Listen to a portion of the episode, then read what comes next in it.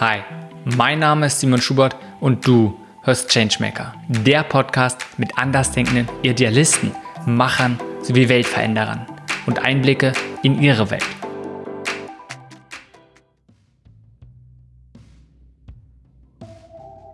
Diese Folge ist mit Ruth von Heusinger. Ruth ist Gründerin von For Tomorrow, einer gemeinnützigen Organisation, die es jedem möglichst einfach machen möchte, schon heute CO2-neutral zu leben.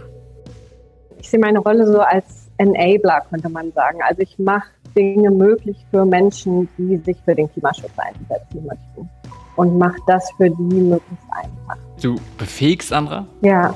Du machst Sachen einfacher. Vielleicht da ein bisschen zurückzugehen, zu sagen, was ist es mal so grundsätzlich, was dich vor allem antreibt? Was ist es, was dich motiviert?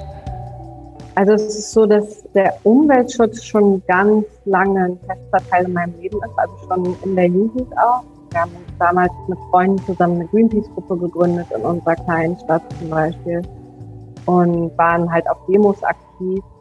Und für mich war das immer so die Basis. Also wir müssen irgendwie die Umwelt schützen, damit die Lebewesen eine gute Lebensgrundlage haben.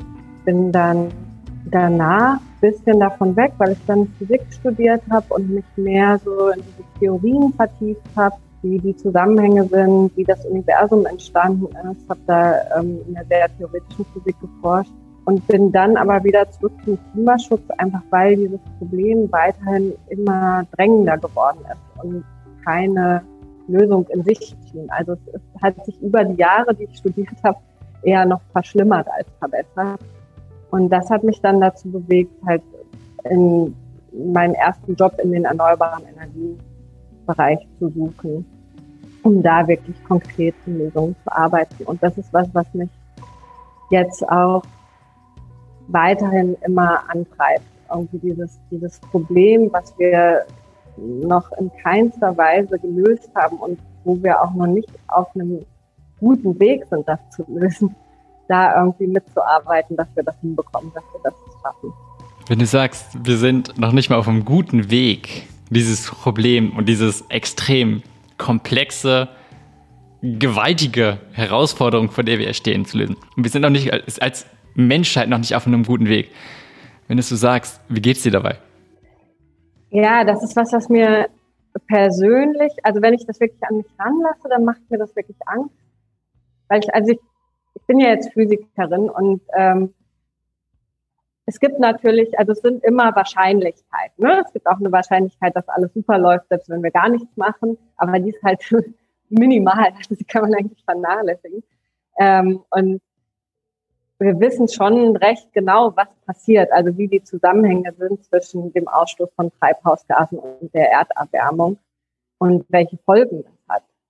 Und das ist einfach in so vielen Köpfen immer noch nicht angekommen, obwohl das jetzt ähm, tagtäglich in der Presse ist und obwohl wir schon die ersten Auswirkungen auch hier in Deutschland wahrnehmen, wie letztes Jahr mit der Wasserknappheit.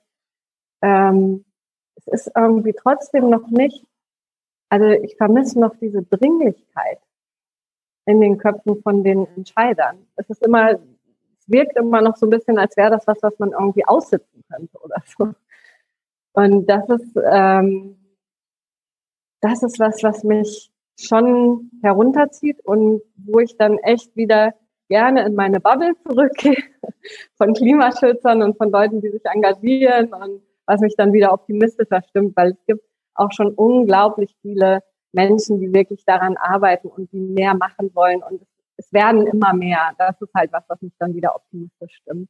Aber ähm, wir haben einfach nur noch sehr, sehr wenig Zeit die Umwelt als Lebensgrundlage ist nun enorm wichtig. Und ich denke, ganz vielen Kindern geht es so und sobald sie so ein bisschen den Zusammenhang begreifen, denken sie, wow, was. Und gleichzeitig, das ist rein mal mein subjektiver Eindruck, habe ich den Einblick, wenn man oder sehr viele Menschen erwachsen wird, ist es weniger ein Thema, was sie so an sich heranlassen. Und weniger ein, oh, okay, es betrifft mich und ich kann dafür was machen, ich möchte was machen. Ja, als Kind ist man einfach viel radikaler. Lass uns vielleicht mal kurz auf diesen Aspekt Radikalität einspringen, weil ich, finde sehr interessant. Bei einerseits könnte man sagen, ey, es ist offensichtlich, bei vielen Sachen, die wir tun, wirken sich enorm negativ darauf ab. Gleichzeitig ist es ja nicht so simpel, sondern ja, da ist Klima und es wirkt sich negativ aus. Wenn wir alle nicht mehr heizen könnten und alle frieren, wäre es vielleicht auch nicht so schön. Die Sachen sind nun mal komplex. Und zwischen diesen Sachen sehr simpel zu sehen und dadurch vielleicht auch radikal handeln zu können und vielleicht auch einfach schnell die bestimmte Entscheidung machen zu können, Sachen schnell zu ändern und auf der anderen Seite die Zusammenhänge versuchen zu verstehen, versuchen zu begreifen und dann im Prinzip ja einen Kompromiss zu finden. Wie gehen wir jetzt gut damit um? Ja. Zwischen diesen zwei teilweise entgegengesetzten Punkten, wie probierst du damit umzugehen? Weil ich kann mir vorstellen, dass das ein Thema ist oder eine Sache, wo du sehr, sehr oft mit diesen so entgegengesetzten Sachen einfach immer wieder dir auf dich, ja, dir begegnet. Ja, ja, das ist dann auf jeden Fall so als als Jugendlicher denkt man natürlich noch nicht diese ganzen Schritte weiter, welche Auswirkungen das dann hat, wenn man dann wirklich die Haltung abgestellt hat und dann friert. Hier gilt es, eine, eine gute Balance zu finden zwischen der Dringlichkeit des Problems und zwischen dem, was dann wirklich auch zu einer Lösung führt. Ich, ich verstehe das zum Beispiel schon, wenn also Siemens, äh, das war ja letztes Jahr der Fall, ähm, wo eben die Diskussion war, ist es okay, wenn Siemens mitbaut an einer Kohlemine in, in Australien, an einer der größten Kohleminen, die jetzt noch gebaut werden soll. Ist das in Ordnung oder steigen die aus den Verträgen aus? Und ich glaube, da würde es schon helfen, wenn die Unternehmen und die Politiker noch ein Stück radikaler werden und nicht sich dahinter verstecken, dass sie sich irgendwie an diese Verträge halten müssen, die sie bereits unterzeichnet haben. Da machen sie sich zu einfach, aus meiner Sicht. Aber ich sehe natürlich auch, dass wir nicht von heute auf morgen alle Kohlekraftwerke abschalten können, weil dann bricht das Stromnetz zusammen. Das funktioniert einfach nicht. Aber ich denke, aufgrund der Dringlichkeit des Klimawandels müssen gerade die Älteren noch ein Stück radikaler werden und sich da ein Stück wieder von der Jugend inspirieren lassen, die ja sehr viel radikaler unterwegs sind. Hm. Wenn wir vielleicht auch so ein bisschen globaler reden und wir, nennen wir es in dem Bereich vom Klimawandel und alle Akteure da drin sind. Was ist in diesem Bereich, was dich vielleicht immer mal wieder am meisten frustriert? Zum einen ist es so, dass es oft nicht richtig verstanden wird. Also das ist jetzt nicht global, aber in der EU zum Beispiel, da gibt es schon sehr viele Klimaschutzinstrumente. Und die muss man verstehen, um wirklich an einem Punkt ansetzen zu können, der auch wirklich dann einen Effekt hat. Also zum Beispiel ist es so, das ist jetzt ein bisschen komplizierter. Zum Beispiel ist es so, dass wenn, wenn ich als Privatperson auf Ökostrom wechsle, dann ist es langfristig natürlich das Richtige. Aber es hat erstmal keine Auswirkung auf die CO2-Emissionen in der EU, weil die eben über diesen Emissionshandel geregelt sind. Und das heißt, wenn ich auf Ökostrom wechsle, dann wird vielleicht ähm, weniger CO2 ausgestoßen im Energiesektor aber man kriegt dann so einen Wasserbetteffekt, dass dafür dann mehr CO2 ausgestoßen wird in der Stahlindustrie, weil einfach diese Menge an, an Emissionen gedeckelt ist und über den Emissionshandel verteilt wird. Und das heißt, wenn in dem einen Bereich weniger ausgestoßen wird, dann werden die Emissionsrechte günstiger und dann stößt der andere Bereich mehr aus, als für den wieder günstiger wird. Und deswegen muss man sehr genau darauf achten, wo man ansetzt. Also wenn man effektiven Klimaschutz machen möchte, dann muss man erstmal die Systeme genau verstehen, um dann an einem Punkt anzusetzen, der wirklich den Effekt hat, den man sich wünscht. Und das ist natürlich sehr kompliziert. Und da kann man auch nicht von jedem Einzelnen erwarten, dass er sich so, so stark damit beschäftigt, das alles zu durchdringen, weil das einfach viel zu viel Zeit kostet. Aber das ist was, äh, was man zum Beispiel von den Politikern erwarten kann.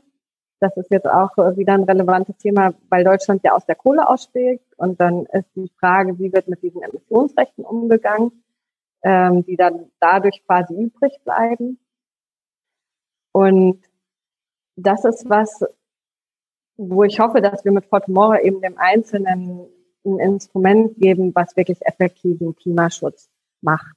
Also was wo wir dem Einzelnen ein Instrument geben, dass er sich nicht damit beschäftigen muss, sondern dass er einfach bei uns mitmachen kann und wir kümmern uns um diese Sachen. Also wir kümmern uns darum, dass diese Maßnahmen, die wir machen, wirklich. Lass uns da gleich mal ein bisschen reinsteigen und auch tiefer reingehen. Vielleicht aber davor noch mal einen kurzen Schritt. Was ist es genau, was ihr bei For Tomorrow macht? Ja, also ich kann noch ein bisschen auch zur Geschichte erzählen, zum Hintergrund, weil der, der ähm, relevant ist dafür. Ähm, es gibt ja bereits viele Kompensationsanbieter und ich habe selber auch bei einem gearbeitet, bei Atmosphäre, ähm, die ja die klassischen Klimaschutzprojekte machen im globalen Süden. Und das ist damals so entstanden unter dem Kyoto-Protokoll, weil eben die Entwicklungsländer noch keine Klimaziele hatten. Und dann hat man eben gesagt, okay, hier in Europa, das haben wir eh schon alles geregelt mit unseren Klimazielen und wir gehen jetzt in die Entwicklungsländer, weil da würde eh nichts gemacht werden, wenn wir nicht was machen würden und dann reduzieren wir dort das CO2 ist auch sehr viel günstiger, als das hier zu reduzieren. Ähm, und so ist es dann entstanden, dass man eben diese, diese Kompensation, wenn man zum Beispiel dann geflogen ist und den CO2-Ausstoß ausgleichen wollte, dass man das halt meist über Projekte in Entwicklungsländern gemacht hat. Und ähm, bei Atmosphäre kam immer schon die Frage, ob wir nicht was machen können, was wirklich hier in Europa was verändert. Weil wenn man diese Kompensation mit den Projekten in Entwicklungsländern macht, dann ändert sich hier natürlich nichts an unserem Lebensstil. Ähm, wir fliegen weiter durch die Gegend und fahren mit dem Auto und haben irgendwie Kohlestrom, äh, der aus dem Netz kommt. Und das ändert hier eben. Und ähm, das war der Punkt, wo ich dann eben ansetzen wollte. Und es war auch schon klar, dass das nicht ähm, unter Atmosphäre geht, sondern dass ich dann was Eigenes gründen muss. Und dann habe ich eben die gemeinnützige GmbH For Tomorrow gegründet, die eben Klimaschutz in Europa voranbringt. Und was wir machen, ist, dass wir an zwei Punkten ansetzen. Also zum einen haben wir die Emissionsreduktion, weil das ist was, was wir natürlich machen müssen, wenn wir ähm, dahin kommen wollen, dass wir klimaneutral leben. Wir müssen CO2, ähm, den CO2-Ausstoß reduzieren. Und zum anderen, was wir auch machen, ist, dass wir ähm, CO2 wieder aus der Atmosphäre holen weil das ist eben auch ganz, ganz wichtig, um den Klimawandel effektiv zu stoppen, da wir diese ganzen Altlasten aus der Vergangenheit jetzt schon in der Atmosphäre haben und das müssen wir wieder rückgängig machen. Und deswegen haben wir diese zwei Punkte. Das aus der Atmosphäre holen, das ist relativ einfach, das ähm, ist auch einfach verständlich. Da pflanzen einfach Bäume, aber eben auch nicht in den tropischen Regionen, sondern hier in Deutschland, weil die eben hier sehr gut geschützt sind ähm, das CO2 reduzieren. Das ist der Part, der ein bisschen komplexer ist, weil wir da eben mit dem europäischen Emissionshandel arbeiten. Und was wir dort machen, ist, dass wir diese Menge an Emissionsrechten, die eben beschränkt ist durch die EU, dass wir da Emissionsrechte rauskaufen. Also wir kaufen dann ein Emissionsrecht und ein Emissionsrecht, ähm, das erlaubt einem, einem Unternehmen, einem Kohlekraftwerk zum Beispiel, eine Tonne CO2 auszustoßen. Und es gibt nur bestimmt viele von diesen Emissionsrechten. Und wenn wir jetzt eins rauskaufen und es einfach nicht benutzen, sondern einfach dann äh, löschen, dann steht das eben diesen anderen Industriezweigen, den Kohlekraftwerken, nicht mehr zur Verfügung. Also das heißt, die dürfen diese Tonne nicht ausstoßen. Das heißt, wir haben effektiv eine Tonne reduziert, weil die nicht mehr ausgestoßen werden darf. Und ähm, was, was das eben auch noch macht, ist, dass es eben die Menge verknappt, die im Markt ist und dadurch die Preise für die Emissionsrechte erhöht. Und da hat man dann ganz schnell diesen wirtschaftlichen Effekt, dass äh, Kohle einfach nicht mehr rentabel ist. Und das ist was, was man jetzt auch schon sehr schön in Deutschland sieht, dass jetzt die ersten Kohlekraftwerke einfach abgeschaltet werden, weil die einfach nicht mehr rentabel sind. Und das ist was, wo man wirklich einen sehr starken Hebel hat. Weil wenn was nicht mehr rentabel ist, dann bewegen sich die Unternehmen sehr schnell. Also das, das sind ja kapitalistische Unternehmen, die sind halt davon getrieben, Profit zu machen. Das ist ja eigentlich auch in Ordnung, so ist unser System eben aufgesetzt. Wenn man irgendwie ein Unternehmen, eine, eine GmbH gründet, dann ist die dafür da, um Profit zu machen, deren Ziel. Ähm, und die bewegen sich dann eben sehr schnell, wenn sie eben sehen, dass sie mit was keinen Profit mehr machen. Also es gibt dieses äh, Kohlekraftwerk in äh, Kohlekraftwerk Moorburg, da bei Hamburg, ähm, was Vattenfall jetzt eben vom Netz nimmt, obwohl das noch recht neu ist. Das ist 2015 erst ans Netz gegangen, aber es wird jetzt stillgelegt, weil es eben einfach nicht mehr rentabel ist, weil diese Emissionsrechte zu teuer sind, die die kaufen müssen, um den Kohlestrom zu produzieren. Und das ist echt eine schöne Geschichte, weil dort wird jetzt ähm, wahrscheinlich eine Produktionsstätte für grünen Wasserstoff ausgemacht aus dem ehemaligen Kohlekraftwerk. Also hier sieht man direkt, wenn, wenn man diesen wirtschaftlichen Hebel hat, das halt, was sich nicht mehr lohnt, dann wird ganz schnell umgeschwenkt. Und das ist halt was, was wir erreichen über diesen, über diesen CO2-Handel. Wenn wir einfach teurer machen, CO2 auszustoßen, dann lohnen sich auf einmal die klimafreundlichen Technologien eher. Voll gut. Erstmal, ich finde es sehr schön, das so das relativ sehr, auf eine sehr simples Ebene bringst. Ich kann mir vorstellen, dass es sehr komplex wirklich ist. Aber vielleicht erstmal nochmal auch so nochmal zu betonen, ich kann mir vorstellen, dass es den wenigsten bewusst ist, mir in diesem Ausmaß auch nicht. Weil man denkt ja oft, wenn man erstmal rangeht, ja, ich möchte was für den Klimaschutz tun und zu gucken, wie kann ich meine eigenen persönlichen Emotionen reduzieren, wie du da, da vorher schon meintest, zu sagen, ey, ich probiere zum Beispiel irgendeine Art Ökostrom zu nehmen. Oder erstmal so generell im Haus das zu reduzieren, was natürlich langfristig was ist. Ja, genau. Also langfristig ist es auch total gut. Also ich würde auch jedem weiter dazu raten, Ökostrom zu nehmen. auch nochmal eine gute Betonung, nicht das heißt, es gibt auch gar keinen Unterschied, definitiv nicht. Aber auch da wieder, jetzt sind wir wieder bei, finde ich, bei diesen radikalen, zu einfach simplen Sachen zu denken und diese enorme Komplexität, dass gerade auf EU-Ebene das halt komplett anders geregelt ist und halt bestimmter Deckel ist und der wird dann halt immer ausgenutzt. Wenn irgendwo anders dann halt auf einmal Platz entsteht, dann kann halt für was anderes genutzt ja, werden. Ja, genau. Mhm. Das ist halt die Sache. Ja. Und da diesen Ansatz zu sagen, die Rechte, wie viel CO2 ausgestoßen wird, davon kaufst du dir einfach was und nutzt sie nicht aus, ist natürlich eine total, ja, klasse Sache. Erstmal könnte man sagen, irgendwie traurig, dass man diesen Weg gehen muss, dass das System so ist. Gleichzeitig funktioniert so und damit wird es dann ein bisschen, ich sag mal, ausgehebelt. Ja, eigentlich müsste die EU einfach die Mengen noch stärker verknappen. Aber da sind halt dann wieder die wirtschaftlichen Interessen und ähm, dann politische Entscheidungen. Dann hat man da Länder wie Polen zum Beispiel drin, ähm, die das sehr stark bremsen. Und ich finde es halt eine super Sache, wenn man dann als Deutscher oder als Europäer, der halt mehr für den Klimaschutz tun möchte, wenn man dann halt darüber einen Hebel hat, wirklich hier vor Ort was zu verändern. Weil das Schöne an unseren Kompensationsmaßnahmen ist eben, dass sie wirklich äh, den CO2-Ausstoß des, des Durchschnittsdeutschen oder des Durchschnittseuropäers langfristig reduzieren, weil wir eben hier die Wirtschaft den CO2-Ausstoß der Wirtschaft reduzieren. Also es hat halt wirklich einen Effekt, selbst wenn du dein Leben gar nicht umstellst, hast du über die Kompensationsmaßnahme schon einen Effekt, dass letztendlich du dann auch weniger CO2 ausstößt. Das ist halt ganz schön. Das hat man eben bei diesen anderen Kompensationsmaßnahmen, ähm, die irgendwo in den Entwicklungsländern stattfinden. Das hat man dort nicht, obwohl ich die auch ich finde sie auch sehr sinnvoll. Also ich, ich finde auf jeden Fall, dass wir den Entwicklungsländern auch dabei helfen müssen, ähm, ihre Klimaziele zu erreichen. Also das finde ich weiterhin auch sehr, sehr sinnvoll. Und ich möchte auch nicht, dass irgendwie überhaupt keine Entwicklungshilfe mehr gemacht wird. Es geht einfach nur darum, dass man verschiedene Möglichkeiten hat und dass wir jetzt eben noch eine neue Möglichkeit präsentieren für die Leute, die eben hier vor Ort was machen möchten. Lass uns mal vielleicht auch schauen, dass wir und da natürlich, je nachdem, wie offen du darüber reden möchtest, ich kann mir vorstellen, dass dieses System auch nichts Neues ist und die Idee jetzt auch nichts ganz Neues ist. Und zu probieren, auch größere Energieriesen, sag ich mal so ein bisschen, die Rechte wegzukaufen, fallen mir viele Analogien zu, zu anderen Bereichen, auch gerade wenn es um Klimaschutz geht. Was jetzt erstmal vielleicht auch nicht so ein leichtes Unterfangen ist, wo die sich natürlich auch in verschiedensten Art und Weisen wehren wollen, äh, vielleicht auch tun. Hast du damit Erfahrung gemacht? Hast du damit so, ich sag mal, Gegenwind bekommen in gewissen Art und Weisen? Mm, ja, also jetzt mit der Gründung von Fortemont, wir sind einfach noch viel zu klein, um da irgendwie Gegenwind zu bekommen. Und das Schöne ist ja, dass selbst die, selbst Big Oil stellt sich ja jetzt als Klimaschützer dar, ne? wenn man so die Werbung anschaut. Also die würden da, glaube ich, schon aufpassen, was dagegen zu sagen.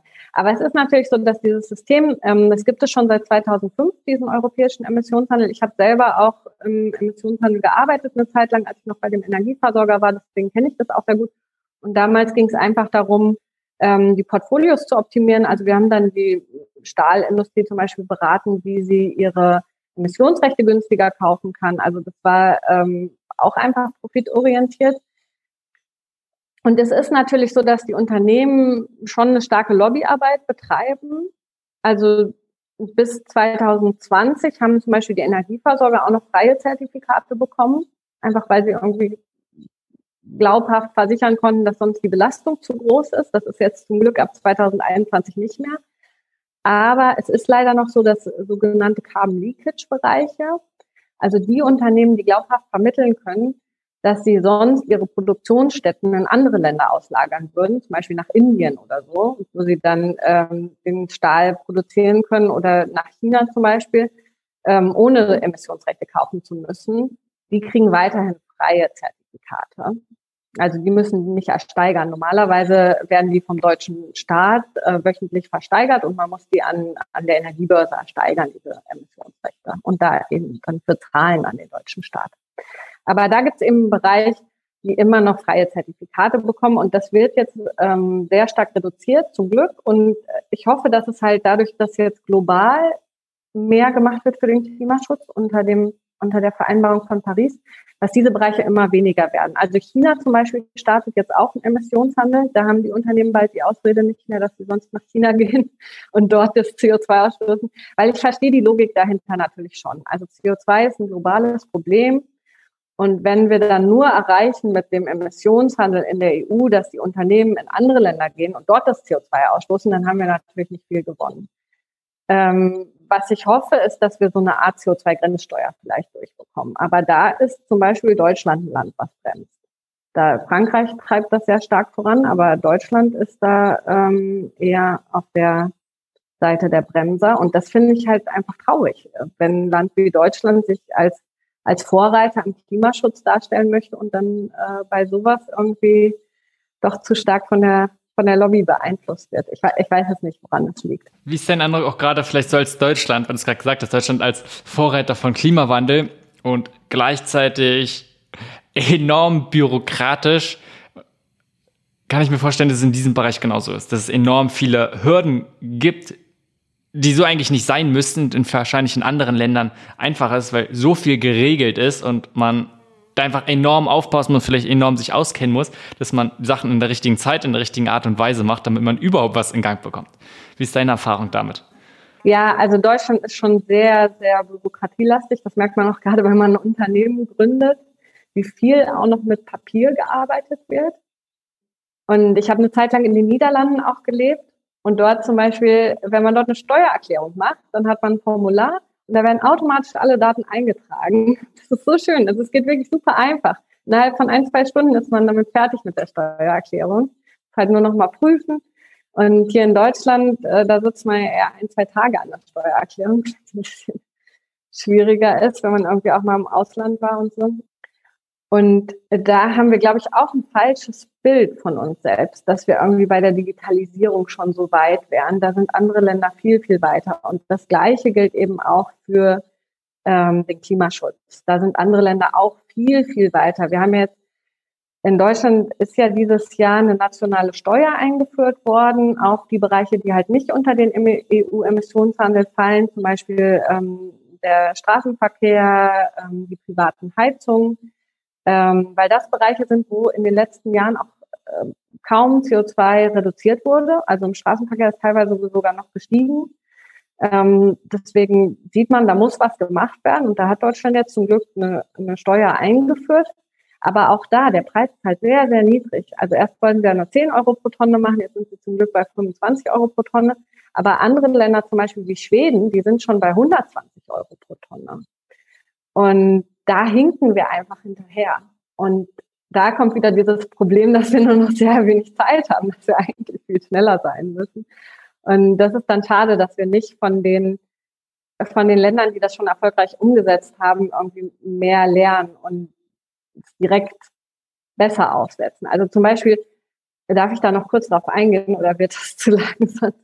Zum Beispiel bei dieser CO2-Steuer, da ist halt das Problem, dass anders als im EU-Emissionshandel sind die CO2-Emissionen nicht gedeckelt. Also man hat kein, ähm, man weiß vorher noch nicht, wie viel ausgestoßen wird. Bei diesem EU-Emissionshandel, da weiß man genau, wie viel ausgestoßen wird, weil man weiß, wie viel Emissionsrechte man an die Unternehmen gibt. Und es kann nur so viel ausgestoßen werden, wie Emissionsrechte zur Verfügung stehen. Aber bei einer Steuer, da geht es rein über den Preis.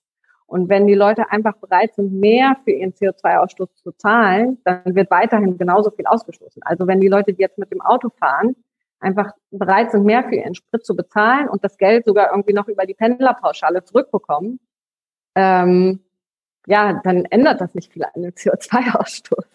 Und das ist halt, ähm, etwas, warum der Preis halt schon sehr, sehr hoch sein muss, damit die Leute das überhaupt mitbekommen. Also jetzt äh, ist es so wie, ich meine, der Spritpreis ändert sich eh tageweise immer ein bisschen und ich denke, viele bemerken das überhaupt nicht auf der Tankrechnung, dass da überhaupt jetzt äh, was passiert ist.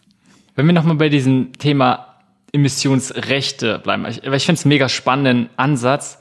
Gibt es was in diesem Bereich, wo du dir noch eine große Veränderung wünschen würdest? Du sagst, hey, warum macht das vielleicht auf EU-Ebene, aber auch gerne Deutschland oder was du vielleicht dir von anderen Organisationen mehr wünscht? Ja, ich würde mir wünschen, dass das noch mehr anerkannt wird, weil die EU, als sie das System gemacht hat, da hat sie das sogar so aufgesetzt, dass man eben diese Emissionsrechte einfach kaufen kann und einfach löschen kann, weil sie eben wollte, dass auch Leute, die Klimaschutz betreiben wollen, dieses System nutzen können. Und es wird trotzdem noch so wenig genutzt. Also es gibt noch eine andere Organisation, die Compensators, ähm, die sind auch in Berlin, die gibt es auch schon sehr, sehr lange. Die habe ich früher auch genutzt zum Kompensieren, ähm, die eben auch diese EU-Emissionsrechte kaufen. Aber sonst gibt es eben keine Organisation. Und ähm, wenn man sich so Diskussionen über CO2-Kompensationen anschaut, dann kommt es auch noch überhaupt nicht vor, dass wir dieses System eben auch nutzen können. Und das finde ich sehr schade, weil es halt ähm, sehr, sehr effektiv ist, um hier in Europa wirklich was zu verändern. Und in den Diskussionen über CO2-Emissionen, da kommt dann immer, dass man ähm, halt diese, äh, dieses System der CO2-Kompensation in Entwicklungsländern nutzen sollte. Und ähm, das würde ich gerne noch mehr in der Diskussion mit drin haben, dass man eben auch hier in Europa direkt was tun kann. Hm, Glaube ich. Was ich noch interessant also nicht nur zu sagen, so auf dem größeren Ebene, dass andere Organisationen es mitnimmt, sondern auch gerade auf individueller Ebene, dass das ein, dass dieser Zusammenhang, den du jetzt ja eigentlich, finde ich, sehr gut erklärt hast, dass es mehr ins Bewusstsein geht und zu sagen, ja, jeder Einzelne kann halt genau diesen Hebel nutzen. Und das ist halt genau das, was ihr ja tut. Und darum finde ich es so schön. Und lass uns vielleicht mehr, mehr so ein bisschen auf die individuelle Ebene rübergehen. Und für mich wäre die erste Frage, naja, und da vielleicht erstmal noch erklären, wie euer Geschäftsmodell ist. Ihr habt dann ein Abo-System und Leute können sich mit verschiedenen Plänen dann selbst aussuchen, inwiefern sie zum Beispiel genau ihre, sag ich mal, die, welche Form, welche Stärke sie von der Kompression nutzen wollen oder wählen wollen. Und da wäre für mich die erste Frage, machen das wirklich Leute? Weil so einfach als Geschäftsmodell ist es sehr abstrakt und dann zu sagen, ein Abo zu nutzen, um ja, die eigenen Emissionenausstoß ein bisschen zu kompensieren? Ja, wir haben da, ähm, wir haben im Vorfeld, also ich habe das ganze Konzept mit noch jemand anderem entwickelt, deswegen sage ich immer wir, obwohl ich es dann letztendlich alleine gegründet habe. Aber wir haben uns da viele Gedanken drüber gemacht und ähm, das war auch wieder eine Zeitkomponente. Also einfach nur noch den Flug auszugleichen, das reicht eben nicht mehr. Wir müssen wirklich klimaneutral leben. Deswegen haben wir das als Abo-Modell gemacht, weil man sich damit eben komplett klimaneutral stellen kann erstmal und dann kann man schauen, wie man langfristig sein Leben umstellt, sodass man dann nach und nach immer weniger kompensieren muss. Das ist so ein bisschen die Logik dahinter. Und dann ähm, haben wir auch wieder viele Umfragen gemacht und die Leute meinen, wenn, wenn sie da so einen Rechner vorher haben, das dauert halt unglaublich lang und dann macht man den und dann ist irgendwie die Zeit schon wieder vorbei. Also das war auch wieder diese Komponente, dass wir es möglichst einfach machen wollen für die Leute. Deswegen haben wir einfach den Durchschnittsdeutschen äh, genommen mit den elf Tonnen und dass man den kompensiert. Also dass man sich als Durchschnittsdeutschen kompensiert und die meisten liegen da auch gar nicht so weit von weg. Man kann allerdings auch, wenn man den CO2-Ausstoß schon genau kennt, dann kann man auch genau den kompensieren. Oder wenn man jetzt sagt, man hat zum Beispiel der Durchschnittsdeutsche, den zu kompensieren, ist jetzt relativ teuer geworden, weil wir eben ähm, weil dieser Preis im Emissionshandel so stark gestiegen ist. Der ist jetzt von 20 Euro pro Tonne letztes Jahr auf 34 Euro pro Tonne gestiegen oder fast 35 Euro pro Tonne, was super ist, weil es dadurch natürlich ähm, Klimaschutz wieder fördert. Aber dadurch wird es natürlich auch dann teurer, sich selbst zu kompensieren.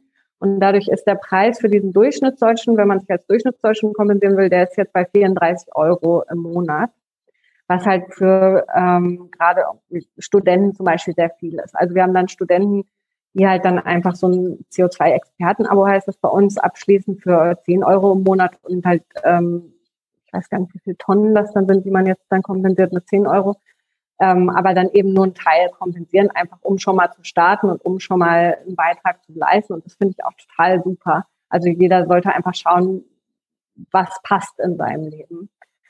Und ähm, viele nehmen aber auch dieses Familienabo, wo man eben gleich sich und seinen Partner und dann eben auch seine Kinder kompensieren kann. Und da haben wir durchaus Abos, ähm, wo halt 100 Euro pro Monat dann gespendet werden, also wirklich hohe Beträge. Und ähm, das finde ich ganz, ganz toll, dass, dass die Leute wirklich bereit sind, viel für den Klimaschutz zu tun. Das ist was, was mir halt auch wieder ganz viel Motivation gibt.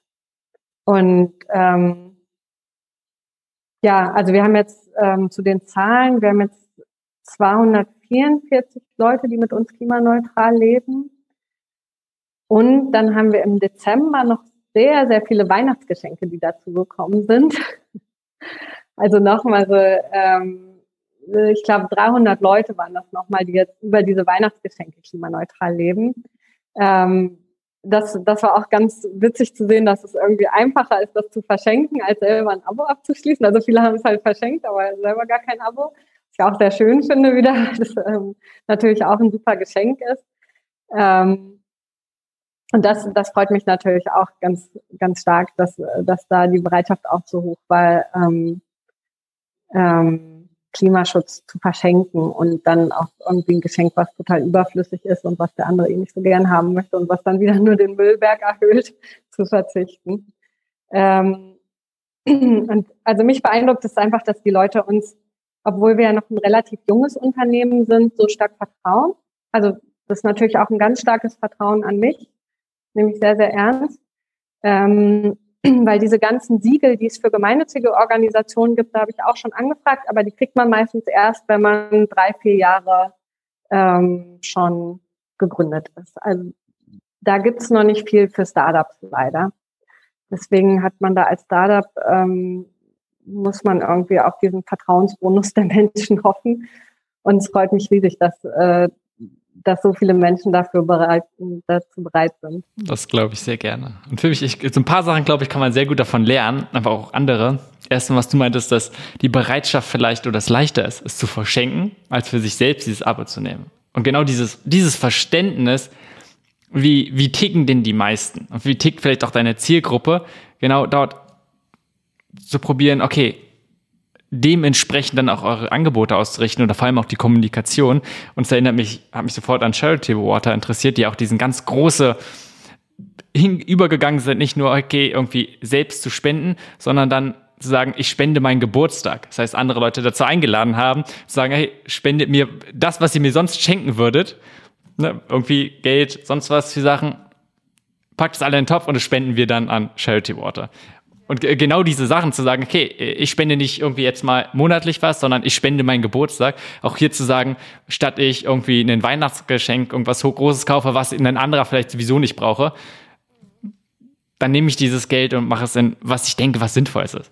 Also total, total schön, total gut. Ich glaube, was man auch diesen, diesen Ansatz ganz viele auf verschiedene andere Bereiche anwenden kann. Ja, ja, genau. Also das ist auch was, ähm, wo wir gerade daran arbeiten, dass wir eben dieses also die Geschenkeoption gibt es jetzt auch für ein allgemeines Geschenk, aber wir wollen das gerne noch ein bisschen ähm, personalisieren, so dass man dann, also man bekommt dann eben ein Zertifikat, was man dann auch überreichen kann oder verschicken kann. Ähm, und das würden wir halt gerne noch stärker personalisieren, dass man das irgendwie auch schön zur Hochzeit oder zum Valentinstag oder so. Es gibt ja so viele Anlässe, wozu man schenkt und wo, wo so ein Klimaschutzgeschenk auch super passen würde. Aber das ähm, wir arbeiten viel mit Ehrenamtlichen, also weil es gemeinnützig ist und wir keine großen Investoren dabei haben. Und ähm, ja, das ist einfach, es gibt so viele tolle Sachen, die wir noch machen können.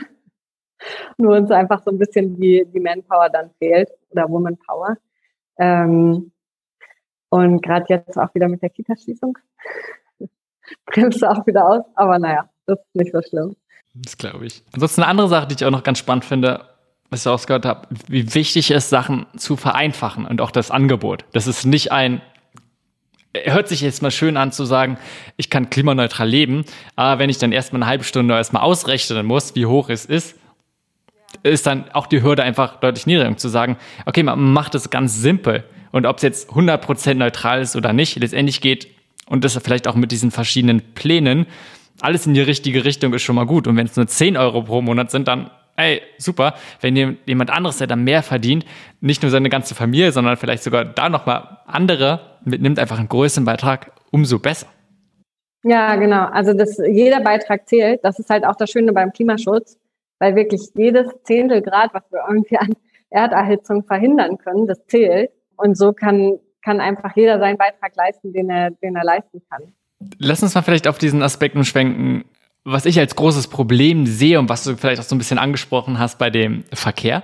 Die Auswirkung, dass erstmal die eigene Wirkung nicht spürbar ist. Gleichzeitig viele dieser Sachen sind enorm abstrakt und auch diese ganzen Wirkungsmechanismen, alleine wie vielleicht unsere Wirtschaft funktioniert, wie die Regelung auf EU-Ebene funktioniert und jetzt mal komplett abgesehen davon, wie der Klimawandel und dort die Zusammenhänge passiert, enorm abstrakt, enorm komplex und dann zu sagen, okay, mein eigenes Handeln wirkt da in irgendeiner Art und Weise ein oder vielleicht auch nicht so doll, wie auch immer, ich weiß es nicht. Aber vor allem diesen Punkt zu sagen, wenn ich irgendwas ändere, spüre ich ja Praxis nicht, ich bekomme nichts zurück.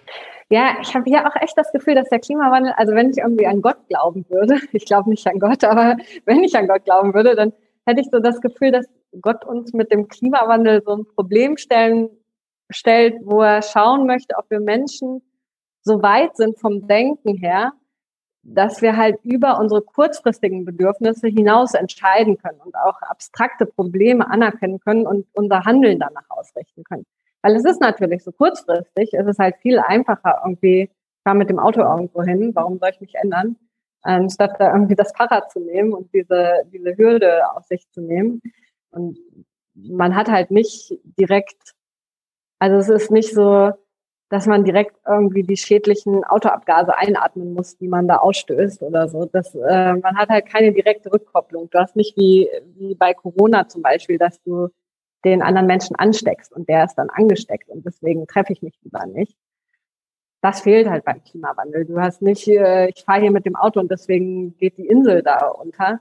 Ähm, das fehlt. Und deswegen ist es auch so schwierig, sich zu motivieren. Also das merke ich auch an mir selber. Ich habe auch noch Sachen, die ich noch verbessern könnte, wo ich halt noch klimafreundlicher leben könnte. Und da frage ich mich auch immer wieder, warum mache ich das eigentlich nicht? Obwohl ich ja, ich weiß ja wirklich sehr, sehr viel über den Klimawandel und ich lese jeden Tag darüber und ich lese jeden Tag über die, die bedrohten ähm, Tierarten, das Insektensterben, was damit eingeht, diese ganzen Katastrophennachrichten. Und trotzdem fällt es mir auch schwer, so Kleinigkeiten in meinem Alltag zu ändern, weil weil man als Mensch ähm, da im Denken halt irgendwie doch sehr stark noch diesen kurzfristigen Belohnungsmechanismus in sich drin hat. Und dann auch dieses drin hat, dass man halt lieber an seinen alten Gewohnheiten festhält, als irgendwas zu ändern.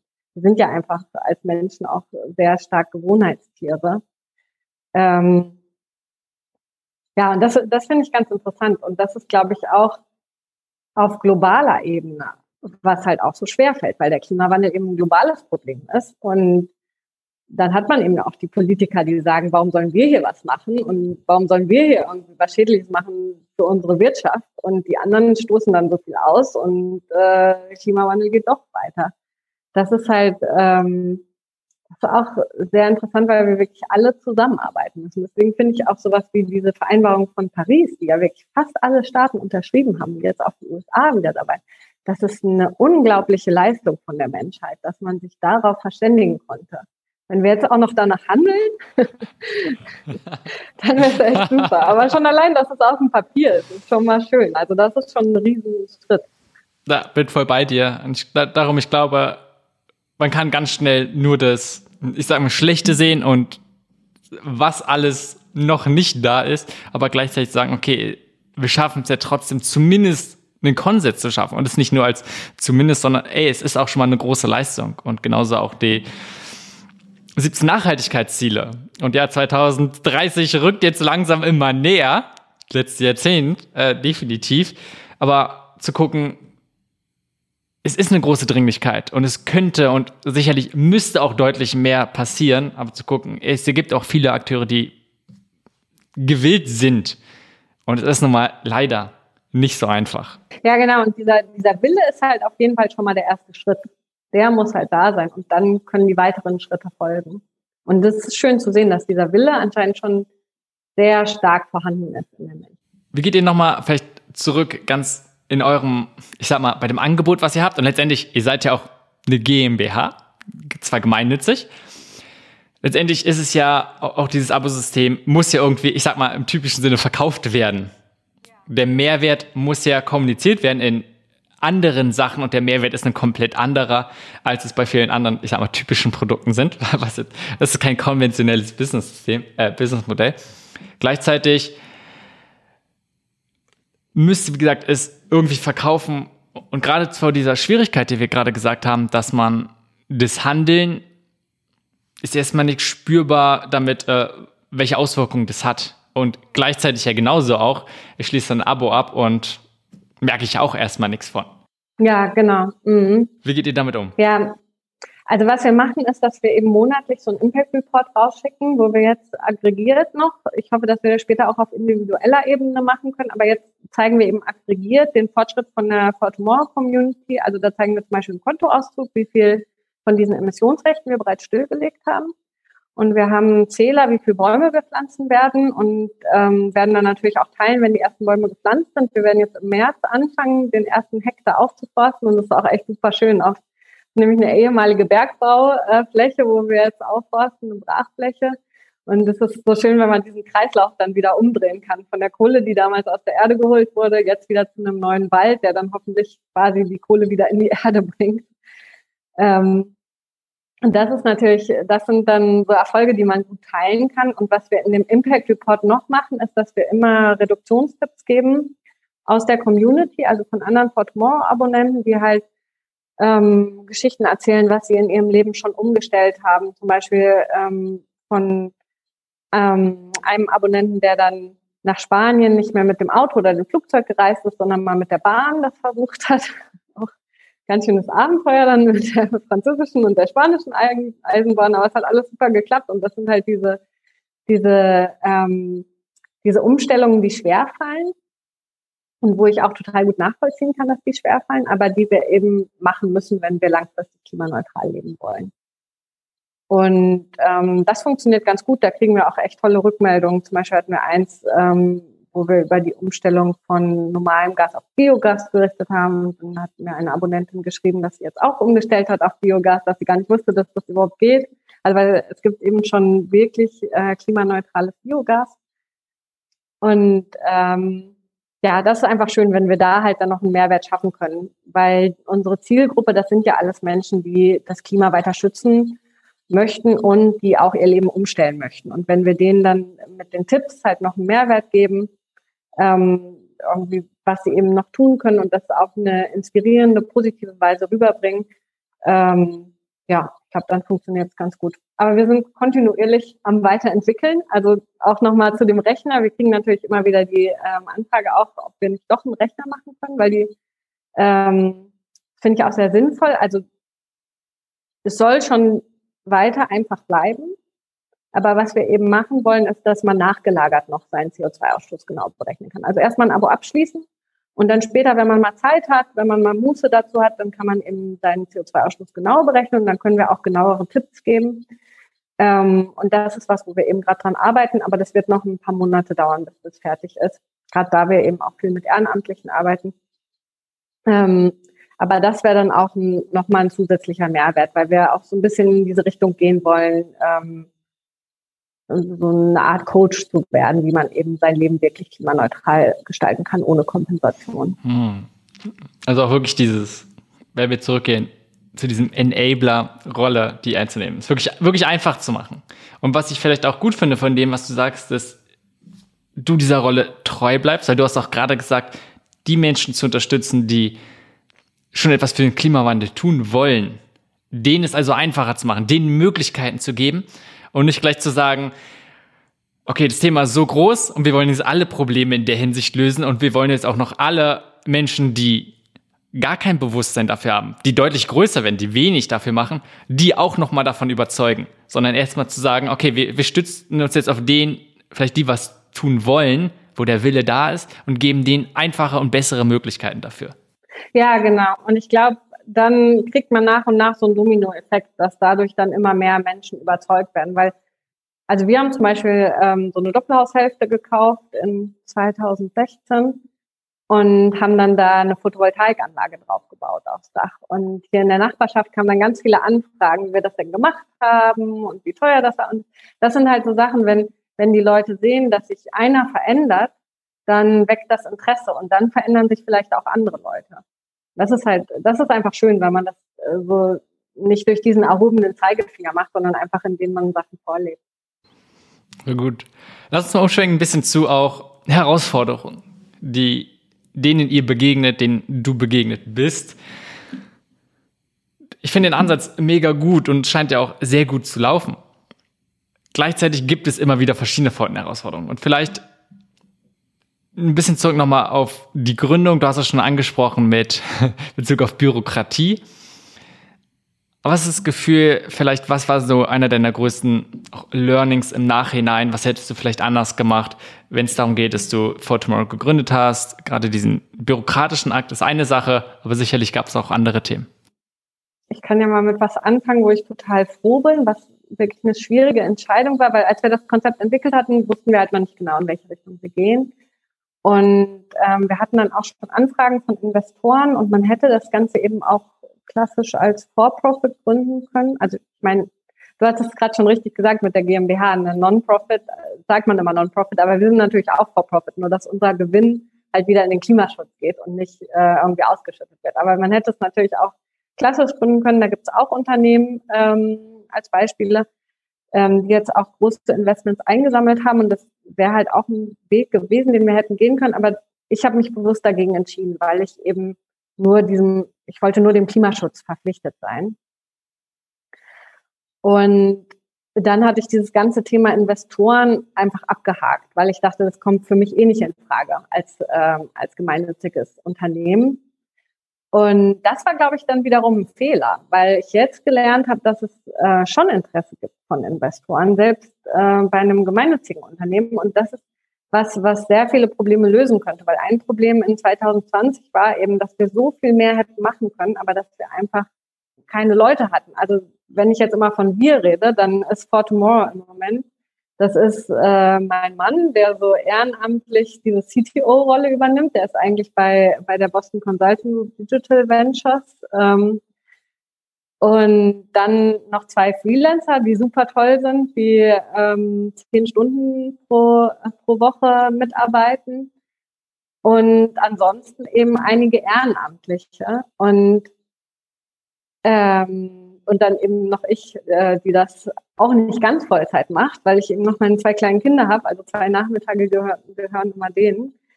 Und ähm, da muss man einfach realistisch sein, was man dann eben mit dieser Arbeitszeit schaffen kann. Und jetzt in 2021, wir sind jetzt so weit gewachsen, dass wir eben auch organisch ähm, jetzt ein Team aufbauen können und da schon die ersten Festanstellungen machen können.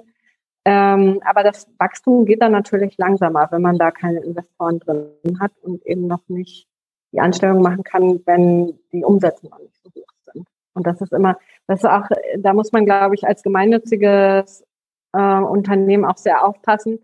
Man möchte natürlich immer, dass möglichst viel in den Klimaschutz geht. Aber das hindert dann eben auch wieder das Wachstum. Also bei uns ist es so, dass wir maximal 15 Prozent der, ähm, des Abopreises für Verwaltung, Büro, Gehälter und sowas aufwenden. Und das ist relativ wenig, wenn man das mit anderen Unternehmen vergleicht. Aber ähm, wir wollen einfach gerne, dass möglichst viel in den Klimaschutz geht. Aber da muss man, äh, das ist halt genau diese, da muss man dann irgendwie eine richtige Balance finden. Ähm, und ja, ich bin mal gespannt, wie jetzt 2021 wird, wenn wir halt wirklich ein Team aufbauen können und dann wirklich äh, noch verstärkt Themen angehen können, die jetzt schon so lange auf der Liste stehen. Weil ich merke schon sehr, sehr stark, dass das Thema immer drängender wird für immer mehr Menschen und das ist genau die richtige Richtung und ich möchte sehr gern diesen Bedarf abdecken können. Das glaube ich. Und da finde ich dieses, also es ist ein sehr brisantes Thema und sehr relevant, glaube ich, für die meisten Organisationen, die sich irgendwie gründen. Vielleicht bei einem Verein noch ein bisschen was anderes, aber genauso die Frage, was ist die rechte richtige Rechtsform alleine, was ist so das richtige Finanzierungsmodell und zwischen zu sagen, hole ich irgendwie Kapital von außen rein, habe ich Investoren, bin ich dann vielleicht so ein bisschen von denen abhängig oder nicht? Kann ja auch sein, wie, wie stark möchte ich, wie stark kann ich überhaupt, damit ich nicht meine große Mission so ein bisschen in Gefahr auch bringe. Und gleichzeitig so, wenn ich es probiere zu bootstrappen, wie lange dauert es, wie groß ist das Risiko, dass es dann vielleicht dadurch erst schief geht? Und wie lange dauert auch dieser Aufbau? Weil, wie du ja öfter auch gesagt hast, immer so, äh, ja, wir haben nicht so viel Zeit. Und wenn es erst mal fünf Jahre dauert, wie dieser Organisation auf einen gewissen Punkt zu bringen, dann vielleicht wäre es besser gewesen, von Anfang an ganz viel Geld reinzubringen oder ein bisschen mehr, großes Geld Außenkapital. Und dann fließt nicht alles in den Klimawandel, aber in der Summe wäre es trotzdem mehr. Genau. Mhm. Ja. Ja, wir haben ähm, nochmal zurückzukommen zu der Bürokratie. Wir haben ganz am Anfang versucht, äh, so eine EU-KI-Förderung zu bekommen, das von, äh, von der EU, so ein Klimaschutzfördertopf. Äh, und wir waren schon sehr naiv, also weil wir hatten dann mal angerufen und die Frau hat uns schon erzählt, ja, wenn sie, wenn das ihr erster Antrag ist, dann haben wir eigentlich keine Chance. Und da war sie so ehrlich, das am Telefon zu sagen. Wir haben es trotzdem versucht, haben es dann nicht bekommen. Ähm, ich habe später auch äh, gelernt, was wir da falsch gemacht haben. Aber das ist echt schade. Das ist, also, wenn man bei diesen Anträgen Erfolg haben will, dann muss man anscheinend mit einer, mit einem Beratungsunternehmen zusammenarbeiten, was sich darauf spezialisiert hat, diese Anträge zu schreiben. Und so sollte es halt eigentlich nicht sein. Also diese Anträge sollten ja eigentlich für Startups da sein und auch von den Startups alleine bewältigen werden können. Aber das ist halt dasselbe wie bei der Steuer in Deutschland. Wenn man es wirklich richtig machen will, dann holt man sich am besten einen Steuerberater, weil es halt so kompliziert ist. Und das sollte eigentlich auch nicht so sein. Jeder Bürger muss eine Steuererklärung machen und dann, die sollte dann auch so einfach sein für die Bürger, dass der Bürger die auch wirklich machen kann. Bin so bei dir. Wenn du jetzt for Tomorrow nochmal gründen müsstest, mhm. also jetzt sag ich mal zwei Jahre zurück, aber du hast die ganzen Erfahrungen gemacht. Ja. Was, was sind so die wesentlichen Sachen, die du anders machen würdest? Ich würde erstmal ähm, sehr viel stärker einfach vertrauen. Also ich habe viel darüber nachgegrübelt, was alles passieren könnte, was sein könnte. Und das bringt eigentlich nicht so viel. Das ist halt eher Zeitverschwendung. Also man muss einfach machen und wenn es schief geht, dann geht es schief. Und ähm, man kann es am Anfang eh nicht sehen, äh, was mal daraus wird. Und man kann diese, ähm, es ist immer ein Risiko dabei. Und dieses Risiko kann man auch nicht durch Grübeln lösen, sondern das das wird man einfach dann sehen. Und äh, mir ist es am Anfang sehr schwer gefallen. Also ich bin halt ein Mensch, der ähm, sehr gerne Sachen erst komplett verstehen möchte, bevor er was macht. Und das funktioniert einfach nicht beim Startup, weil man so viele verschiedene Themen hat und so viele verschiedene Aufgabenbereiche. Man deckt ja erstmal alles ab. Also ähm, was sonst halt äh, in wirklich einzelne Aufgabenbereiche unterteilt ist. Also wenn man anfängt zu gründen, dann macht man ja erstmal einfach alles. Und dann ist auch klar, dass man das nicht alles perfekt machen kann, weil, weil man nicht einfach diese Arbeitserfahrung hat, die halt eine Person hat, die schon jahrelang in dem spezialisierten Bereich äh, gearbeitet hat. Und das muss man einfach akzeptieren, dass man dann eben auch viele Fehler macht und dass man auch damit leben muss, Entscheidungen zu treffen, selbst wenn man die Sache noch nicht ganz komplett durchdrungen hat. Ähm, und ja, das, also wenn ich jetzt nochmal gründen würde, dann würde ich damit, glaube ich, sehr viel lockerer umgehen und sehr viel mehr darauf Vertrauen haben, dass selbst wenn dann mal irgendwie ein Fehler im Marketing oder sowas passiert, dass es dann nicht das Ende der Welt ist und dass nicht alles sofort perfekt sein muss. Und dass der Bereich, der wirklich für mich perfekt sein muss, nämlich der, die Klimaschutzmaßnahmen, der ist halt, der ist genau richtig und da habe ich die Erfahrung und das ist halt das Entscheidende. Und der Rest, ähm, da kann man sich, also ich habe sehr viel Unterstützung auch bekommen, wofür ich unglaublich dankbar bin, was ich auch schon viel eher hätte anfangen sollen, halt im Netzwerk mehr rumfragen und wer helfen kann. Das noch mehr nutzen, das nutze ich immer noch nicht stark genug. Ich will das eigentlich noch ein bisschen mehr nutzen, weil das echt so viel bringt, wenn man einfach von der Erfahrung der anderen Leute lernen kann. Ähm, da steht mir so ein bisschen im Weg, dass ich es halt dann auch schwierig finde, ähm, Sachen zuzugeben. Erstmal, das, das ist ja auch immer so ein Schritt, dass man erstmal zugeben muss, dass man halt wirklich von was keine Ahnung hat. Ähm, und sich da so ein bisschen bloßstellen muss dann auch. Ähm, aber genau, da, da hilft halt dann auch wieder, wenn man mit mehr Vertrauen an Sachen angeht und auch mehr darauf vertraut, dass die Leute einem auch wirklich einfach helfen wollen und nicht irgendwie irgendwelche Hintergedanken haben oder einem die Business-Idee klauen wollen oder keine Ahnung was. Ne? Also ich, ähm, ja, ich glaube, diese ganzen sowas wie Misstrauen und sowas, das, ähm, das wird viel zu stark bewertet. Man sollte viel, viel stärker darauf vertrauen, dass die Leute einfach unterstützen wollen und auch Gutes im Sinn haben. Mhm. Schön und was ja sehr kraftvolles. Noch danke, dass du dich da so öffnest. wenn wir vielleicht nochmal in diesen Punkt Unterstützung, Anfragen reingehen. Weil gerade beim Anfang, wenn du sagst, du holst dir halt nicht viel Kapital. Weil wenn du sagst, du hast genug Geld, dann, okay, dann kannst du Mitarbeiter anstellen. Was, was auch wieder neue Herausforderungen mit sich bringt, ganz klar und nicht so einfach ist. Ganz klar, Geld löst da nicht alle Probleme. Überraschung. Ganz viele sind aber vor dieser Situation, ob jetzt alleine oder zu zweit, haben eine Idee, wollen die umsetzen, wie zum Beispiel du, du bringst die Kernkompetenz in vielen Sachen schon mit. Gleichzeitig gibt es ganz viele andere Aufgaben, wo du halt dann nicht die Kompetenzen oder dementsprechend dann die Gründerin nicht die Kompetenzen hat und fallen einfach so viele verschiedene Aufgaben. Man braucht also irgendwie Unterstützung. Und das ist eine große Herausforderung, wenn man gerade Leute nicht vielleicht bezahlen kann oder gerade diese Sache, es ist noch unklar, du kannst ja nicht einstellen, sondern es fließt vielleicht schon ein bisschen Geld, ein bisschen wenig. Hast du da bestimmte Sachen, wo du gelernt hast, hey, das funktioniert gut oder das funktioniert noch nicht so gut?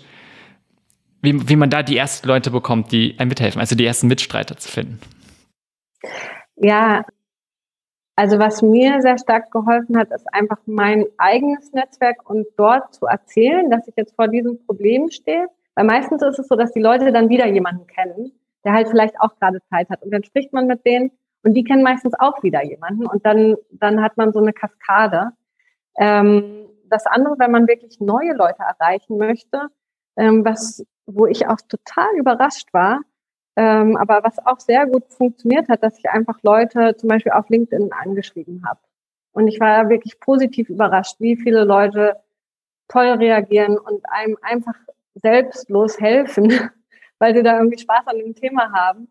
Und ähm, ja, das da auch nochmal ein großes Dankeschön an alle, die mir auf dem Weg geholfen haben, weil das ist echt super. Und ähm, dann noch eine Sache, die ich gar nicht erwähnt habe, die wir mit For Tomorrow auch gemacht haben, ist so ein Accelerator-Programm von der Impact Factory. Das kann ich auch sehr, sehr empfehlen. Darüber ist auch dieser Podcast, glaube ich, entstanden, weil du den Nikolas schon mal interviewt hast von der fairen Milch. Ähm, der war nämlich auch mit in dem Programm. Wir waren da im Scaler-Programm zusammen und das hat auch super viel geholfen, einfach sich da mit anderen Gründern auszutauschen. Wie machen die was? Und man merkt dann auch immer, es gibt es gibt nicht den einen perfekten Weg. Man muss einfach selber für sich rausfinden, was für einen am besten funktioniert. Das ist halt sehr, schon sehr individuell, aber es hilft trotzdem zu hören, wie andere das machen, weil man einfach ein breiteres Spektrum hat an Ideen, was einem helfen könnte. War gut. Alleine auch diesen Punkt erst noch zu sagen, was offensichtlich ist. Zu fragen und nach offen zu geben, hey, ich stehe vor dieser Herausforderung, weil wenn man es nicht sagt, dann wissen es die anderen vielleicht nicht. Und sie würden vielleicht gerne helfen, um mal andersrum zu sehen, vielleicht trauen sie sich gar nicht zu fragen, ob sie irgendwie unterstützen können.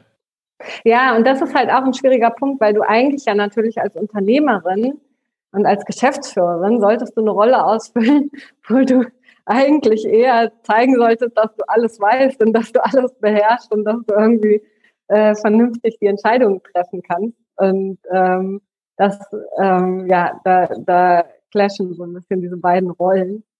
Aber ich glaube, es ist, wenn man lernt, dann ist es ja klar, dass man noch nicht alles weiß. Und es gehört ja dazu.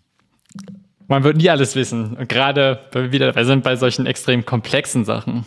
Und selbst wenn man schon viel Erfahrung hat, gibt es immer Leute, die noch mehr wissen. Und darum, glaube ich, ist es für mich auch zumindest enorm wichtig zu sagen, mal diese Demut. Ja, wenn man schon lange Unternehmer ist, die Wirtschaft verändert sich ja auch dauernd und der Markt verändert sich dauernd. Also es, es, hilft immer, wenn man offen bleibt und weiter Fragen stellt und halt auch zugibt, dass man von Sachen keine Ahnung hat. Bin bei dir. Gut, wenn wir jetzt so langsam zum Ende kommen, gibt es noch irgendwelche Themen, die du ansprechen möchtest, wo du sagst, die sind dir vielleicht noch zu kurz gekommen oder eine Sache, die du nochmal betonen möchtest?